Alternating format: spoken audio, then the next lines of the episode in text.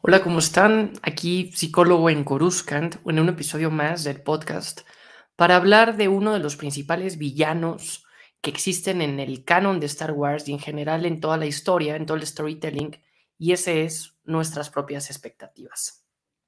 ¿Por qué nuestras expectativas son peligrosas? Porque son un sesgo subconsciente a la realidad. Imaginémonos que la realidad es una línea recta y ahí, pues esto es realmente qué tan buena o qué tan mala es la serie. Evidentemente, estamos hablando de un valor subjetivo y de un valor em, cualitativo, en donde no podemos decir y comprobar realmente que es buena o mala, pero pues al menos tendría ciertos elementos que nos harían creer que el contenido, eh, no sé, responde a lo que se espera en torno a el personaje, es una buena trama, tiene un giro sorpresivo, aporta y reinventa la forma en que vemos la historia de Star Wars. Algo interesante en Star Wars es que es una misma historia que se va expandiendo y que pues es eh, atemporal y asincrónica, ¿no? Podemos, eh, empezamos con el episodio 4, luego nos fuimos con las precuelas, luego nos fuimos con las secuelas, después regresamos a algún episodio entre los arcos de las series digitales, las novelas, estamos jugando en cada momento de la historia y evidentemente lo que hace es que la historia va tomando coerción si es bien planteada, va siendo congruente y va permitiendo que se reinterprete un hecho. Esto es un fenómeno en storytelling bien interesante porque una historia que se contó hace tanto 45 años con las originales como incluso las precuelas que ya tienen 20 años, ahora con la serie de Kenobi podemos reinventarlas y podemos darles un valor más em, profundo a algunos retos. Entonces, evidentemente el contenido de la historia es positivo y eso pasa con las secuelas. Puede o no tener buena historia. No me voy a meter a hablar ahora de las secuelas porque sé que es herir susceptibilidades. Pero yo aquí lo que estoy hablando es de las expectativas. Las expectativas es una proyección, una esperanza, algo que nosotros pensamos y suponemos que debe ser la historia. Yo les ponía el ejemplo de una línea eh, media, una línea que esto es realmente la, película.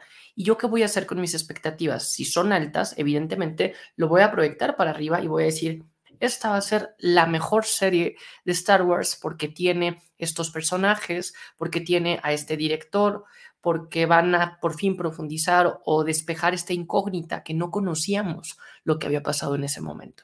Entonces yo voy creando mis expectativas, voy subiendo realmente ante la realidad por mi propia idea y además yo voy construyendo mi propia historia. Star Wars, si yo les pregunto cuál es el mejor personaje, seguramente dirán Luke por tal escena y alguien podrá decir odio a Luke por tal escena o mi mejor personaje es este, aquel, evidentemente en gusto se rompen géneros. Pero cada quien dice, bueno, yo me imagino que después de lo que pasó en episodio 6, Luke hizo esto, Leia hizo esto, Han Solo hizo esto.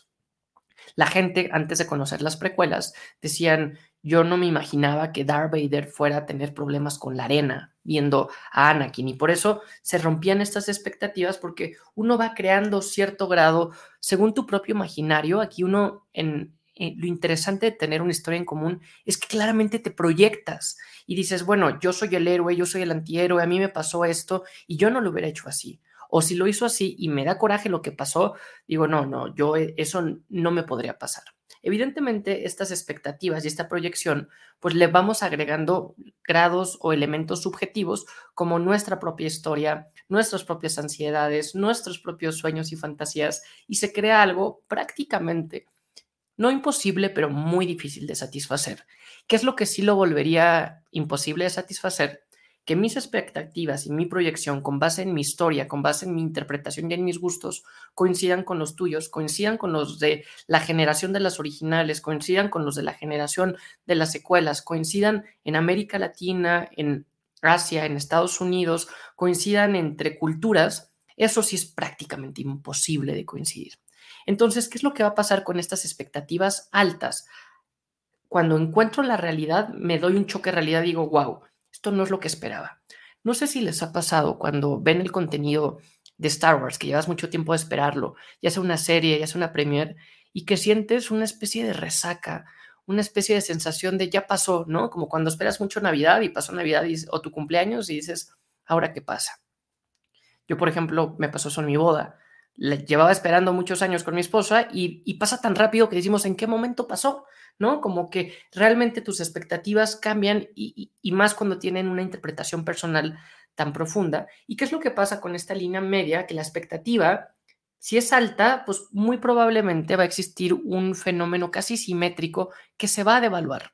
Y el pico que yo tenía eh, pensando en las expectativas de este contenido, pues muy probablemente voy a tener esta devaluación por decir, uy, no, es lo que yo esperaba. Y evidentemente aquí algo que pasa también con Star Wars y el tiempo es cómo va cambiando mi interpretación, cómo van cambiando mis gustos, cómo va cambiando, no sé, mi acercamiento, tanto por mi historia personal y que digo, bueno, en este momento de vida me hace más sentido los últimos días, en este momento de vida me identifico más con el ataque de los clones, en este momento de vida ya no me parece tan, no sé, tan intensa, episodio 3, o puede ser que sí, puede ser que no, pero cada quien lo va cambiando. ¿A qué voy con esto? De que esa no es muchas veces ir con expectativas más moderadas, más bajas, porque ahí lo que va a existir es la posibilidad, disculpen aquí a Sopa, hoy ha estado llamando bastante la atención, aquí va a existir la posibilidad de únicamente mejorar. Cuando ya estás abajo, pues dices esto va para arriba. Eso es lo que pasa con la serie de Kenobi, eso es lo que pasa con Mandalorian, que no habían expectativas tan altas y logró y de una forma muy natural pudo eh, pues superar lo que se esperaba porque había aquí un punto, un punto de partida bajo. Algo interesante es que Star Wars entra dentro de este esquema de psicología colectiva o de psicología compartida, en donde nos ayuda mucho tener una historia en común para irla contando, irnos reflexionando y decir, bueno, hacia allá voy. Evidentemente hay partes luminosas, positivas, que decimos, mira, yo puedo tener la fortaleza, el temple de un Jedi, o hasta puedes, no sé, jugar con el balance entre mente y espíritu, si haces yoga o meditación, o si estás entrenando y dices, bueno, lo puedes proyectar a alguna de tus áreas de luminosidad, pero también podemos encontrar estas famosas regiones desconocidas, nuevamente jugando con las secuelas o jugando con todo este panorama fuera de la galaxia, en donde pues están estas regiones desconocidas que pueden ser un poco nuestro subconsciente, que debemos también saber llegar por ahí. Hoy fue un episodio pequeño, solamente quería pasar y saludar. Próximamente esperen que habrán eh, nuevos invitados porque estaré hablando un poco, dando continuidad al último episodio de la psicología de los fans y las fans de Star Wars para ir profundizando en tipos de fandom. Entonces, cuéntenme qué les parece a ustedes, qué tipo de fans son y también muchas gracias a todas las personas que ya se han suscrito y que si no lo han hecho, pues les invito a que activen las notificaciones porque eh, pues estamos en septiembre y viene una cantidad de contenido. Sí creo que Nandor va a ser una de las series en donde más se va a poder profundizar en los claros oscuros, en la psicología de las y los personajes, entonces es muy buen momento porque pues sin duda es mucho más fácil hablar de estas historias si las vemos en una galaxia muy, muy lejana, así las hablamos en primera persona. Nos vemos muy pronto, estemos atentos al D23, a las novedades que pasen en nuestro planeta y pues que la fuerza les acompañe. Hasta luego.